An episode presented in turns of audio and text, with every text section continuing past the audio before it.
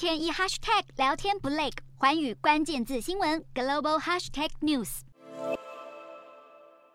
美国其中选举的计票工作还没有完全结束，共和党内的二零二四年总统竞选人之战看起来即将开打。川普计划在十五日正式宣布二度角逐白宫总统宝座。不过，随着多名川普力挺的候选人接连落选，共和党可能会决定另觅主帅竞选总统。而目前最被看好的人选就是党内呼声越来越高的佛州州长迪尚特。迪尚特本次其中选举以压倒性的票数获得连任，俨然成为共和党的一盏明灯。声势大涨的他，还吸引不少极端保守派川粉，成为川普最大劲敌。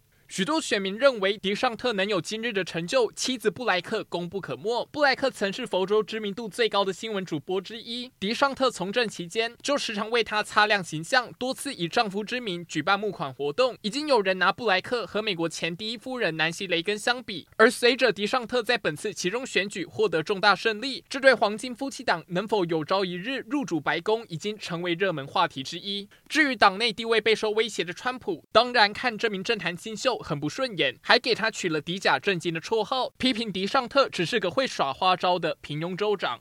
不过，川普本身是越来越有争议，就连他以前的副手、前副总统彭斯，也在九日揭露二零二一年年初国会暴乱事件的内幕，表示川普当时试图强迫停止政权转移的认证程序，还大骂不愿配合的彭斯是个窝囊废。而在拜登就职前夕，彭斯也曾经建议川普接受选举结果，专心筹备其中选举，东山再起。不过，川普却回应，距离二零二四还太远了，似乎是在暗示自己从来没有打算放弃总统大位。